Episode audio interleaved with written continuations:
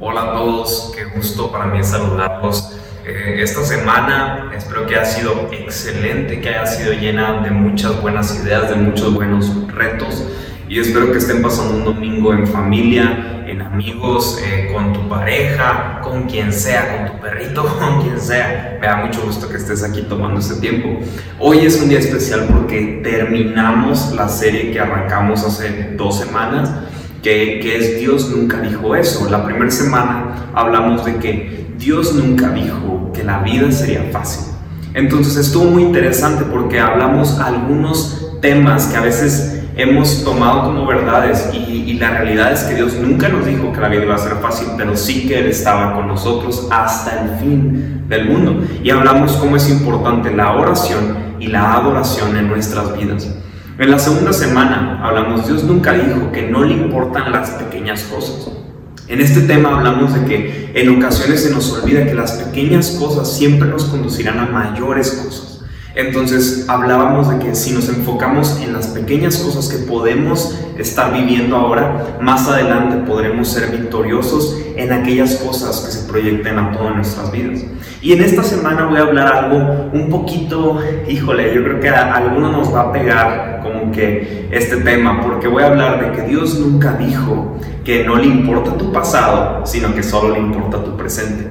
Hemos escuchado esta frase en diversas ocasiones en las que nos han hablado que lo que a Dios le importa es que hoy estamos con Él. Y tengo que decir que a Dios sí le importa nuestro pasado, porque mucho de lo que somos hoy es por causa de nuestro pasado. Entonces he escuchado tantas veces esta frase y tiene algunas, algunas verdades, pero tiene también algunas omisiones, porque nosotros en nuestra comunidad tenemos una frase que dice, preferimos tenerte sucio entre nosotros a jamás tenerte entre nosotros. Y de la misma forma creo que Dios es quien impulsa este movimiento. Él prefiere que nos acerquemos a Él con todos nuestros errores, con todo nuestro pasado, a jamás estar cerca de Él. Pero hay algo importante que a veces hemos omitido de esta frase. Y es que Dios sí desea que estemos cerca de Él a pesar de nuestros errores. Pero Dios siempre nos quiere conducir a que lo conozcamos a Él y que seamos, seamos purificados como Él lo quiere hacer en nuestra vida. Que seamos restaurados, que seamos eh, inspirados a vivir una nueva vida cerca de Él, no aferrados a nuestro pasado. Y entonces cuando yo pienso en todo esto, la semana pasada dije una frase, dije que Dios nunca pone una condición a cómo nos acercamos a Él, pero sí pone muchas, muchas formas o muchas, no condiciones, pero sí nos marca una pauta de lo que significa seguirlo a Él. Entonces cuando hablo de esto, veíamos que hay algunos temas importantes para seguir a Dios. Veíamos que no es fácil seguir a Dios. La semana pasada hablamos de tener pasión y, tomábamos un versículo base. Quiero tomarme de esa base que, que decía el versículo, que tenemos que tomar nuestra cruz continuamente para seguir a Jesús. ¿Qué implica tomar nuestra cruz? Ir a la cruz significa morir, literalmente morir. Entonces continuamente tenemos que morir a nosotros para tomar la vida de Cristo, tomar la vida que Dios planeó para nosotros y seguir los pasos que Él ha tomado para nosotros. Entonces, Dios sabe lo que significa morir a sí mismo. Dios sabe lo que significa eh, estar, estar ante las personas o tener personas que nos defrauden. Dios sabe lo que significa a veces ser olvidado. Dios sabe lo que significa a veces estar solo. Dios sabe, lo leíamos, que Dios sabe lo que es llorar. Dios sabe, conoce ese sentimiento.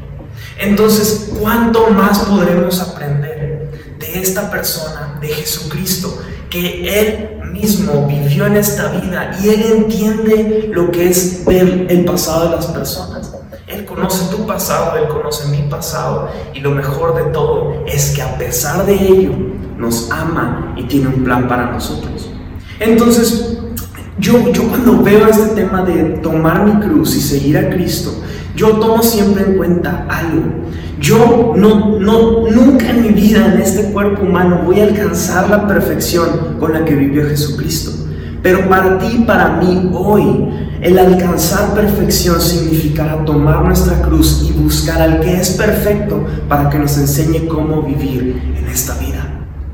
Hay algo que quiero aclarar aquí. El momento más importante en el que tú y yo debemos de acercarnos a Dios y decirle, necesito tu vida en mi vida, es cuando no tenemos ganas de hacerlo. Aquel momento en el que tocamos otra vez el fracaso, aquel momento en el que volvimos a esa vieja costumbre de vivir, aquel momento en el que volvimos a tener algunos hábitos que ya habíamos dejado, ese momento oscuro en el que todo nuestro cuerpo nos dice, mejor no vuelvas, eres un hipócrita, mejor no vuelvas, te volviste a equivocar, mejor no vuelvas, ya volviste a tu forma de vivir. Ese es el momento más importante en el que tenemos que decir, Dios, perfeccioname necesito conocer de ti porque ya no quiero vivir este pasado que me ha atormentado. Ya no quiero vivir estas viejas costumbres. Pero debemos de encontrar y recordar que Dios nunca dijo, no me importa tu pasado, solo tu presente.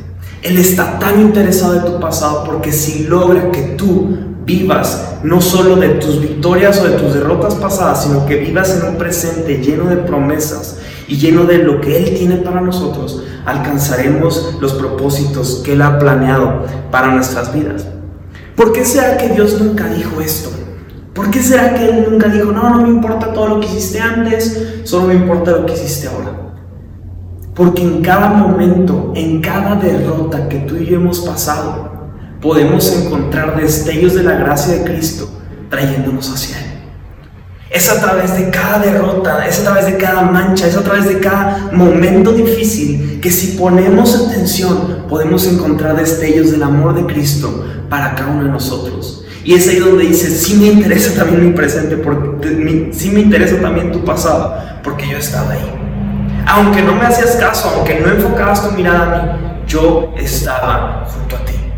Yo estaba caminando contigo. Entonces, ¿qué tenemos aquí?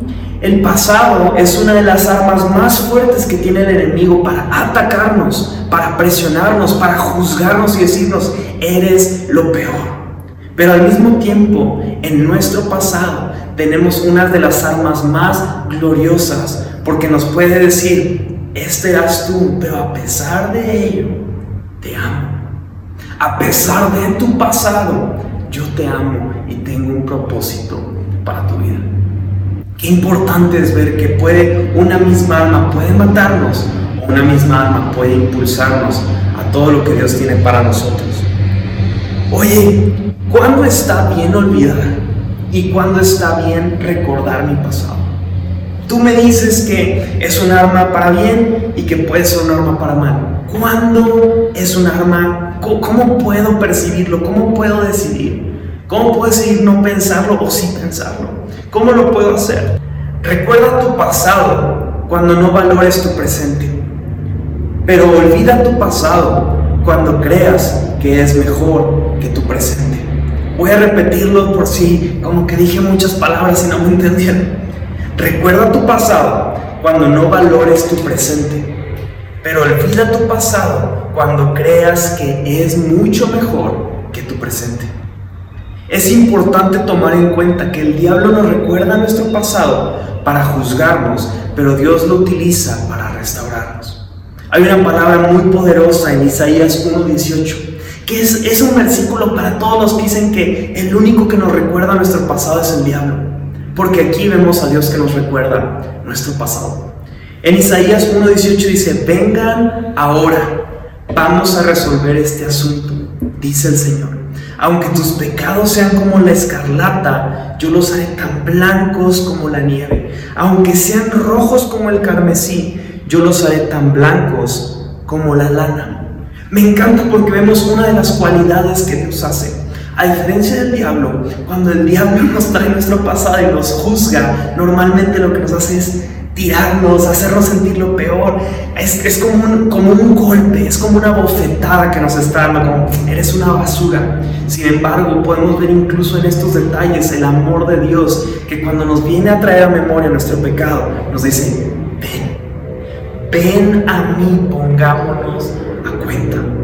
Qué grandioso amor de Dios que aún en lo más vil y en lo más feo de nuestras vidas nos dice, ven, quiero pasar tiempo contigo ven, vamos a ponernos a cuenta porque es, llegó la hora de restaurarte. Llegó la hora de promoverte, llegó la hora de quitarte todo lo que tú has cargado por tanto tiempo. Es momento de restaurarte, hijo mío, hija mía. Y hoy tengo una noticia para ti. Creo firmemente en mi corazón que hoy es un momento que Dios apartó para restaurarte. Que por más que tú llegues con cualquier tipo de culpa, cualquier resentimiento, cualquier peso, cualquier cosa que estés pasando en tu mente, Dios quiere utilizar este momento y a este burro que ves aquí para hablar a tu vida y decirte, quiero restaurarte. Lo que has vivido tiene un propósito, pero no estás nada más para vivir de lo, de lo viejo, del pasado, de las heridas. Hay algo nuevo que tengo para ti. Y quiero hacer un poquito una analogía. De, de, pequeño, como les he contado un poquito, mi sueño frustrado era ser futbolista. Y entonces yo veía una caricatura que probablemente algunos de ustedes vieron, eh, se llamaba Supercampeones, y era de fútbol. Y entonces yo me creía como los monitos que salían ahí, ¿no? Entonces obviamente hacía cosas pensando que me veía como ellos, pero eran imposibles, ¿no? Los que vieron el Supercampeones saben a lo que me refiero. Pero dentro de las cosas había un capítulo, un capítulo en especial, quizás nadie de ustedes se acuerda, pero yo me acuerdo, ya verán por qué. Pero en ese capítulo a uno de los, de los eh, jugadores importantes le decían, oye, es que si eres muy bueno, pero te falta capacidad, te falta fuerza, te falta velocidad, necesitas trabajar un poquito más. Y entonces este jugador no sabe qué hacer y de repente encuentra unas polainas sé que alguien sabe que es una polaina. Si sabes que es una polaina, este, no sé qué hagas para que me dé cuenta, pero algo así, sí, yo sé que es una polaina. Bueno, entonces él encuentra como unas polainas y entonces traía como una sudadera y entonces agarra las polainas y las mete a, donde tenía esta bolsita, una bolsita de la sudadera, agarra otra polaina y la mete del otro lado. Entonces, cada día que entrenaba, él estaba entrenando con estas polainas, entonces es peso que tiene encima, entonces le ganaban todas las carreras, pero ciertamente un día decidió quitarse las polainas y pues le ganaba a todos. Entonces, Guille inteligente no tenía recursos para unas polainas y entonces agarré piedras, agarré arroz, agarré arena, lo metí en una bolsita y lo, lo cosí literalmente a una sudadera que ya no usaba. Agarré otro, otro costalito, lo metí con piedras, con arena, con arroz, no sé por qué el arroz, pero metí arroz, cosí esa cosa y entonces tenía mi suéter de polainas. Y obviamente lo usé, me hice campeón. No, no, no te creas, no pasó nada de eso. Lo usé a la primera y me di cuenta que eso no me iba a ayudar porque se movía para todos lados y yo quería jugar mejor, y yo quería ser mejor que todos, pero ese suéter y esas polainas no eran apropiadas. No eran apropiadas. En lugar de ayudarme a ser mejor, yo me sentí incómodo, me sentía como que algo me sobraba. No me hallé, quizás eh, quizás me mintió Supercampeones o quizás simplemente yo no hice bien ese suéter, pero hay una enseñanza que yo quiero ligar a lo que estamos hablando ahorita. Porque quizás algunos de nosotros estamos adhiriendo un peso extra a nuestra vida que no viene de parte de Dios. Que Dios no lo puso en nuestro camino, pero lo hemos agarrado, quizás viendo que otros lo hacen, quizás tomando experiencias de otros, quizás tomando nuestro pasado y cargándolo. Y es un peso que no nos permite movernos bien. Y hoy yo quiero hacer un ejemplo con algo que tengo aquí. Puede ser que el pasado sea equivalente a una mochila a una mochila tan bonita y como esta que tengo aquí. Y entonces, este es tu pasado y quizás tú lo ves y dices, órale, o sea, se ve cool, me, voy a ver bien con esa mochila, todos van a ver que tengo una mochila bien padre, y, y tú lo tomas y dices, ¿sabes qué? Esto lo voy a hacer parte de mí. Y entonces eh, tienes tu mochila y, y de repente tú pues ves que otros corren más rápido que tú, caminan más rápido que tú, pero no te importa, porque tú en ese momento estás orgulloso de la mochila que estás portando. Y entonces quiero hablar del primer tema, porque para algunos el pasado eh, puede llamarse fracaso o puede llamarse un sueño frustrado. Por eso pensé en la pelotita, porque yo tengo el sueño frustrado de ser futbolista, bien ahí. Entonces, tú tienes tu sueño frustrado. Y entonces tú dices, es mi pasado, pues no pasa nada, o sea, una pelotita, un partido de fútbol, una cosa, lo meto aquí, no pasa nada, todo está ahí, ahí. Y entonces te la pones y dices, oye, pues no estoy, no estoy tan cargado, ¿eh? O sea, como que puedo estar caminando muy bien, puedo estar haciendo lo que necesitaba hacer, no me he estorbado. Y, si tú eres alguien por, que ha pasado por esto, que tienes un sueño frustrado, que tienes eh, quizás fracaso en, en, tu agenda, que tienes momentos difíciles en los que has salido frustrado, te quiero decir algo y quiero que te lo grabes. Así tenía que ser. Eh, créeme que aunque a veces pensamos e imaginamos si lo hubiera hecho de otra forma y no podemos cambiar nada, prefiero que grabes que así tenía que ser. Así tenía que suceder todo lo que tú estás pasando. ¿Podrías haber hecho algo diferente? Quizás, probablemente sí. ¿Pudiera ser que tenías las capacidades de hacerlo? Puede ser que sí. Pero hoy nuestro presente y lo que tenemos es que ya, no pasó. Así tenía que ser. Entonces está en ti y está en mí decidir cargarlo. Para otros de nosotros, quizás nuestro pasado pueda llamarse abandono. Puede ser que tengamos una relación sentimental que no se dio. Quizás tuvimos y crecimos con un padre o una madre ausente. Quizás tuvimos un momento en el cual eh, no supimos cómo manejar las cosas y, y perdimos amistades o perdimos algo en nuestras vidas y hoy estamos solos. Y esa ausencia pueden ser momentos, pueden ser personas, pueden ser recuerdos. Ah, esto me lo dio aquella persona que tanto amaba. Y de repente vemos nuestra mochila y pasa y dice, ah, no pasa nada, lo voy a meter aquí. Y entonces seguimos caminando y seguimos avanzando en nuestra vida. Y de repente una persona nos ve en la calle y dice, ¿qué hace esta persona cargando con tantas cosas en su mochila? Que no se da cuenta que se ve mal. Pero tú y yo pensamos que todo está bien. Tú y yo pensamos que nadie en la vida nos ve raro. Tú pensabas que, que todo está bien. Y hay veces en las que a, ti te has, tú has estado cargando con algo que no tienes por qué cargarlo y piensas que es parte de ti. Y en verdad es algo que debiste haber dejado hace mucho tiempo. Ah, no sé si a ti te ha pasado, pero hay algunas personas que en algún momento nos inspiraron a ser mejores. Hay personas que quizás nos inspiraron a superarnos. O veíamos su ejemplo y decíamos, quiero replicarlo. Pero llegó un punto en sus vidas en el que todo cambió, en el que perdieron el rumbo, en el que perdieron el sentido y dejaron de vivir vidas que inspiraban a otros. Y entonces los ves y ¿qué pasó? Si eso pasó con ese hombre, con esa mujer que yo tanto anhelaba replicar, ¿qué va a pasar conmigo? Y entonces tenemos esos, esos fracasos, tenemos esas personas, esa ausencia, ese abandono, y lo estamos cargando. Y empezamos a perder la esperanza en otros. Empezamos a perder la esperanza en nosotros mismos. Y, pues de pronto ya con este peso no, no estoy caminando libremente, porque me pesa, entonces empiezo a caminar un poquito jorobado. Pero como yo lo estoy cargando, yo pienso que estoy caminando bien. Y la tercera cosa que quiero hablar aquí es que para muchos pasado quizás se pueda decir que fue la mejor época de mi vida. Quizás pasado para ti sea esa época en la que tú creías que eres invencible, y lo peor de todo es que vives del pasado. Y amigo, amiga, vivir del pasado es igual a no vivir.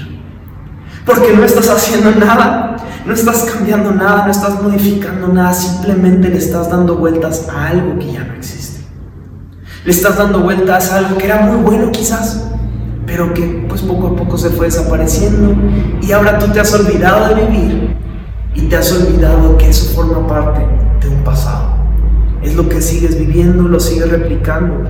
Quizás tú estás cargando con algo que se llama pasado y tú lo has tomado y lo metes aquí y dices, no hombre, está, está padre. Y ya ni cierra la mochila, pero, pero tú dices, no, sí se ve, se ve bien padre, y O sea, esto es lo que se está usando ahorita, es lo que se está... se te caen las cosas y es lo que se está viviendo ahorita, Guille, no te das cuenta. Y entonces como no te cabe, lo estás ahí, ahí lo traes todo. Y todos te ven que ya estás todo jorobadito. Y tú estás bien feliz porque dices, ay no, pues no pasa nada. Y quizás tú estás cargando con algo de tu pasado, pero no te has dado cuenta que tu pasado ha amargado tu presente. Tu pasado se ha encargado de mostrarte que tu vida es miserable, que ya no eres feliz, que no disfrutas las cosas, que has perdido el sabor, que no disfrutas nada porque has perdido el valor a tu presente. La estrategia más grande del enemigo, La estrategia más evidente es que si logra que vivas atado a tu pasado, se quita todo el problema de que conozcas los propósitos y planes de Dios para tu presente. Si Él logra que te aferres a tu pasado, tiene todo para lograr obstaculizar tu presente, tu futuro y espérame, el de todos a tu alrededor. Si logra contagiar a una persona, tiene posibilidad de contagiar más. Y algo que puedo ver ahí es que si logramos hacer que pienses que ya has vivido tu mejor época, si logramos hacer que pienses que ya, ya viví lo mejor, esto era lo que tenía que vivir y ya se acabó aquí. Si logramos que pienses de esa forma, nunca tendrás una nueva expectativa de pensar que algo mejor y nuevo puede suceder. Sin embargo, lo que me encanta, yo conozco un Dios que dice que todo el tiempo hace cosas nuevas. Yo tengo un Dios que veo en Apocalipsis que los ángeles no pueden cesar de cantarle santo, santo, santo. Y no es porque no se sepan otra canción, sino porque cada segundo ven un destello nuevo de su gloria y no queda nada más en ellos que decir santo, santo, santo. Si tú y yo no podemos cantar las maravillas nuevas de Dios, es porque estamos ciegos, no porque Él haya dejado de trabajar para ti y para mí. Dios quiere quitarnos esa mochila que tanto peso estamos llevando en ella, que tanto nos está costando caminar en ella, que tanto nos está costando ser libres porque estamos con un peso que no va con nosotros. Uno de los enemigos más fuertes que tú y yo vamos a encontrar en nuestra vida es la perspectiva que tenemos acerca de Dios. Uno de los enemigos más fuertes que tendremos para enfrentar nuestro pasado es nuestros preceptos y conceptos religiosos. Sé que aquí hay una piedra muy buena porque a mí me cayó también. La religión nos ha enseñado muchas mentiras que no vienen de Dios.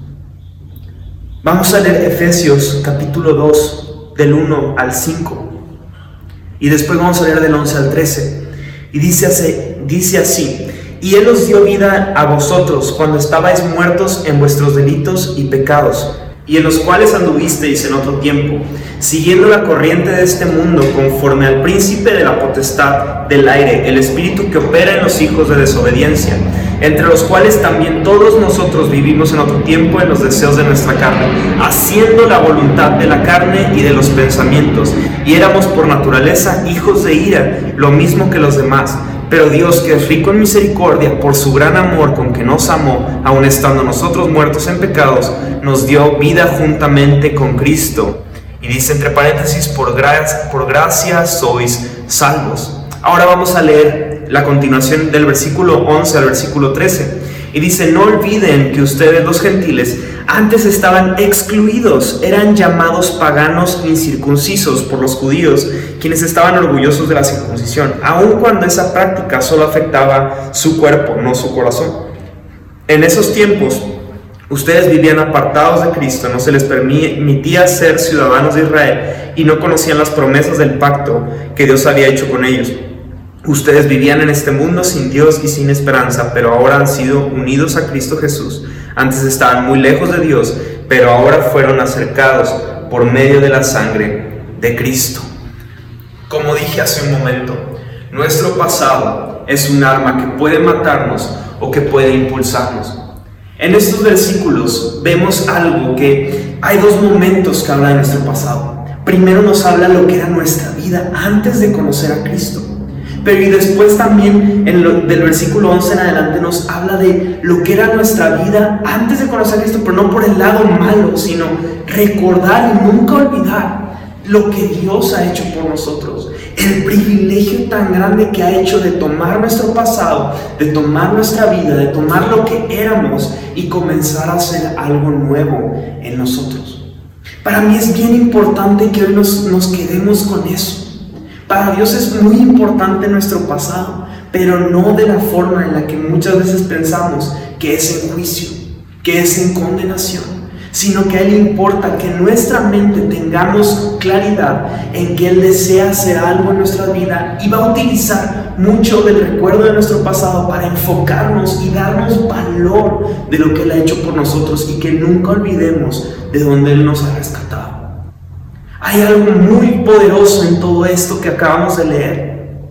Por una parte, a veces hemos olvidado este punto y, nos tomamos de la religión que nos dice, cambia para recibir el amor de Dios. Sin embargo, vemos que Dios nos dice, recibe mi amor y yo te voy a ayudar a cambiar.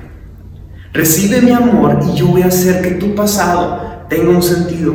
No, no quiere decir que todo lo que viviste en tu pasado hubiese querido que lo vivieras, pero te voy a enseñar cómo es que a través de tu pasado yo te voy a ayudar a enfocar a otros a que conozcan el gran y extenso amor que tengo por ellos, así como lo tuve contigo. Me encanta encontrar esto de Dios, me gusta tanto ver lo que Él tiene para nosotros.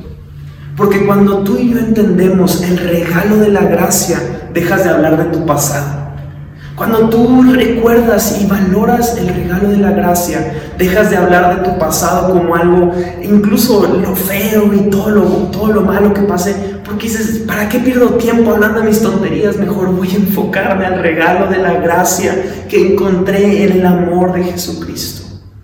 Encontré tanto que mi pasado no importa, todo lo malo no importa, ya se quedó atrás. Lo que más me importa es haber encontrado el amor de Jesús por mí. Porque Él, Él no solamente limpia mi pasado, sino que inspira mi presente y mi futuro.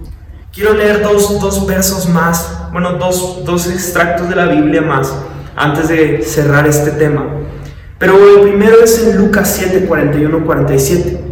Aquí vemos una historia muy interesante porque encontramos a una mujer que decía la palabra que era pecadora y vemos que era María, la hermana de Lázaro, que era una mujer famosa por ser pecadora y pues muchos hablan que ese era el trabajo de una prostituta.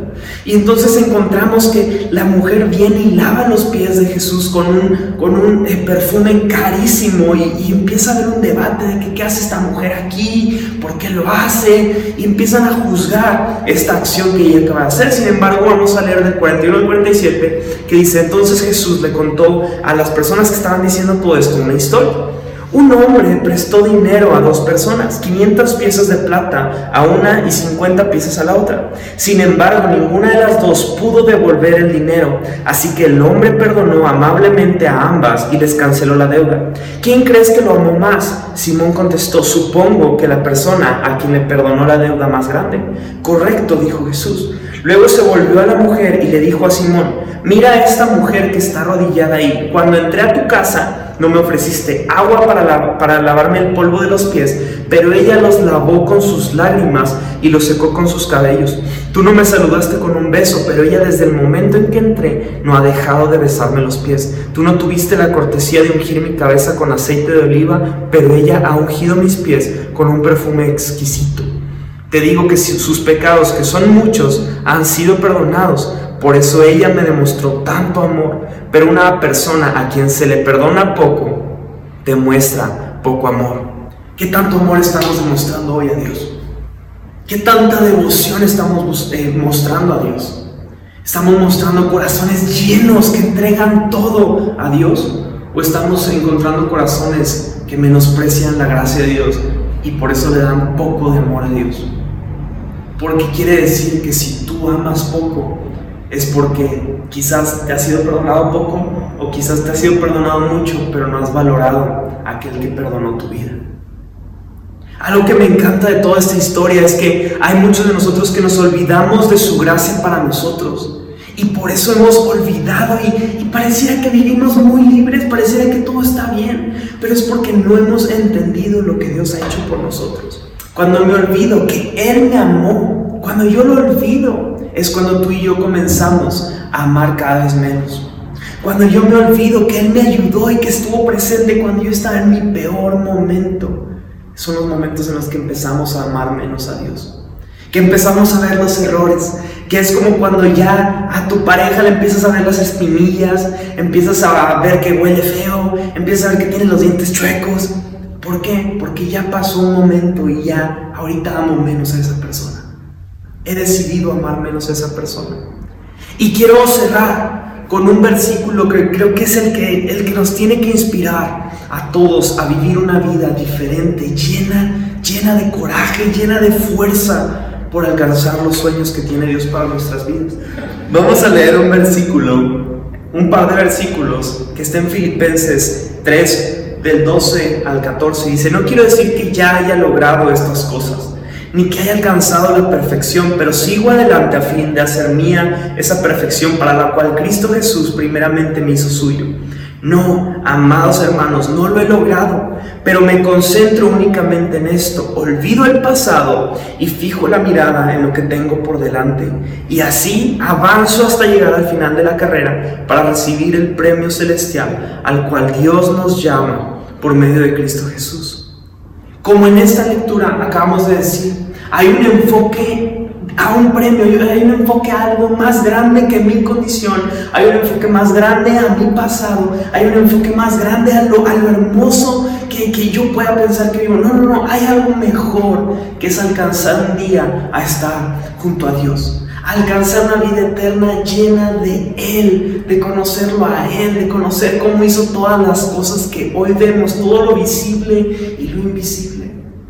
Una promesa eterna de que incluso si yo muero por coronavirus o por lo que tenga que pasar, yo tengo una esperanza de que hay algo mejor, de que todo lo que viví en mi pasado, de todo lo que vivo en mi presente, de que todo lo que viviré tiene un propósito y un sentido.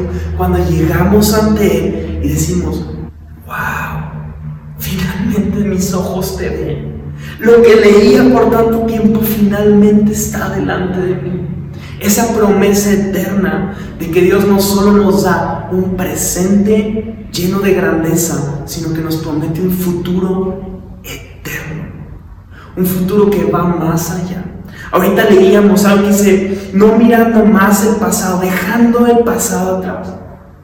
Hay ocasiones en las que tú y yo tenemos que recordar nuestro pasado para enfocarnos a correr una carrera. Pero hay veces en las que nuestro pasado son como esas pesas, son como esa mochila que no nos permite correr la carrera como deberíamos de correrla. Lo he dicho antes, hay, hay algunos temas pendientes que tú no has dejado que Dios trate contigo. Y la gracia de Dios es tan buena que quizás morirás con esos asuntos pendientes. Y cuando llegues ante el Padre, lo único que te dirá es, ¿por qué no quisiste tratar con esos asuntos pendientes? Te amo, me conociste, estás conmigo, pero ¿por qué no quisiste? Podías haber vivido libremente sin tanto peso. ¿Por qué no dejaste que yo tratara con él? Hay una historia que quiero relatar para cerrar. Y esto ocurrió en el Tour de Francia en el año de 1989. Y lo que ocurrió en esta, en esta carrera, bueno, en este evento en particular, fue una disputa entre dos ciclistas. Uno de ellos se llamaba Greg LeMond y el otro se llamaba Laurent Fignon. Si no se dice así, perdónenme a alguien que sepa cómo se dice, pero así dice literal. Pero bueno, el punto está en que estos dos ciclistas eran los mejores. Eh, Greg LeMond había ganado ya antes el Tour de Francia, entonces estaban compitiendo en este Tour de Francia para ganar. En esta carrera estaba ocurriendo algo muy chistoso o algo muy, muy importante. Durante las, las 2.000 millas que se habían recorrido, iba ganando este Laurent Fignon. Él iba ganando, iba ganando por 50 segundos, le iba ganando a Greg LeMond ya todo daban por un vencedor porque decían, es imposible, es imposible que gane Le Monde. Le lleva 50 segundos y los que han visto el Tour de Francia es imposible cambiar eso y menos en una, en una carrera tan corta como 15 millas. Unos, en, en, este Tour de Francia estas 15 millas se recorren en menos de media hora. Es una carrera rápida, es una carrera prácticamente para llegar a la foto y que todos estén esperando al ganador. Y entonces estaba ocurriendo algo, ya todo, todas las televisoras daban por ganador a Lauren Fiñón. Pero algo ocurrió, porque Greg LeMond tiene una frase que a mí me encantó, que él decía, creo que aún lo puedo conseguir. Creo que aún puedo ganar el Tour de Francia. Y todos se reían de él porque decían, es imposible que ganes, es imposible que ganes esta carrera con tan, tan poquito tiempo que, que tienes y tantos segundos que te lleva de ventaja, es imposible. Y entonces él llegó al día de la carrera, se puso su casco, se puso todo su equipo y se quitó todos las, eh, los medios que tenía de comunicación con su equipo y dijo, yo me voy a dedicar a correr y me voy a dedicar a dar todo lo que pueda y el, mayor esfuerzo que yo tenga para llegar a la meta. Y entonces comenzó la carrera, él empezó a pedalear, pedalear, pedalear. Y cuando llegó a la meta, todos sabemos por obviedad lo que pasó, pero ganó la carrera. Él le ganó a una diferencia de 50 segundos y le ganó por 8 segundos. Estos 8 segundos son el menor tiempo de distancia entre un rival y otro que ha existido desde años hasta la fecha entre, entre el primer lugar y el segundo lugar en el Tour de Francia. ¿Qué tiene de importancia esto para ti y para mí hoy? Que este, este ciclista tuvo que quitar todas las voces que estaban a su alrededor, que lo limitaban de ganar el primer lugar. Él tuvo que silenciar todo lo que era verdad porque era una verdad que era imposible, era casi imposible ganar esta carrera. Igual tú y yo, quizás tu pasado te está diciendo que es imposible ganar la carrera. Es imposible llegar a una victoria. Es imposible superar tu pasado. Es imposible dar ya un nuevo paso y, y dejar todo lo que estaba atrás. Tú quizás sientes que es imposible. Pero lo único que necesitas es apagar las voces y decir, creo que aún lo puedo conseguir. Quizás tú tienes una mochila cargando actualmente y todos dicen, ah, está padre tu mochila. Y tú dices, ah, es todo mi pasado, mis cicatrices, y te crees muy rudo o ruda mostrando tus cicatrices. Y dices, ah, para que vean que aguanto y que yo soy el mero mero. Ok, pero hoy quiero que cambies tus espectadores por un espectador que es Dios. Quiero que vengas a Dios y le presumas tu mochila. Quiero que vengas a Dios y le presumas tus cicatrices. Porque te aseguro que Él tiene una respuesta diferente a todo lo que tengas que decir. Él no te va a decir, órale, qué rudo si aguantas. Él no te va a decir, órale, qué bonita mochila. Él te va a decir, ven, dame esa mochila. Ven, déjame curar tus cicatrices. Lo más grande y preciado que tenemos de nuestro pasado es que Dios no se avergüenza de él.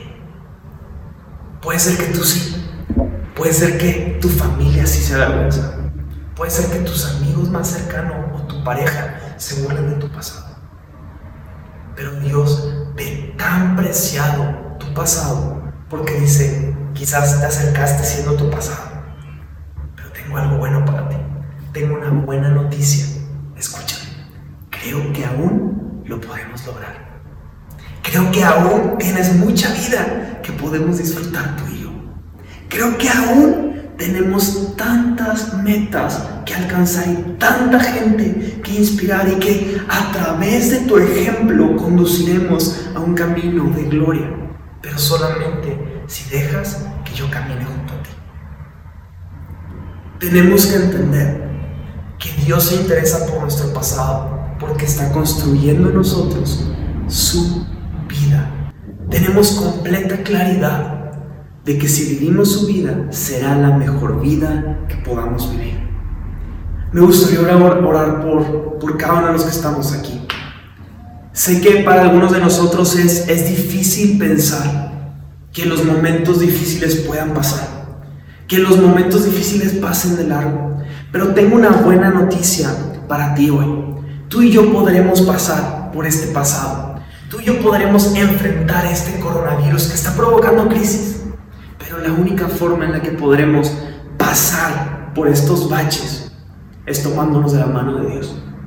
Es no, no viendo a Dios como un ente separado de mí que solamente entra cuando no me sé los exámenes sino un Dios participativo, que quizás no siempre vemos cómo está orando, pero te aseguro que Él está orando. Aunque no, dice la canción, aunque no pueda ver, yo sé que tú estás orando. Eso requiere fe, pero lo más importante es que requiere relación. La forma en la que tú y yo podremos pasar por encima de nuestro pasado será cuando tengamos una relación personal con el Creador del universo. Permíteme orar por ti voy a hacer una oración. Si en este tiempo tú no has tomado esa decisión y tú le has dicho a Dios, quiero tener una relación contigo, voy a hacer una oración La voy a hacer lento para que la repitas después de mí.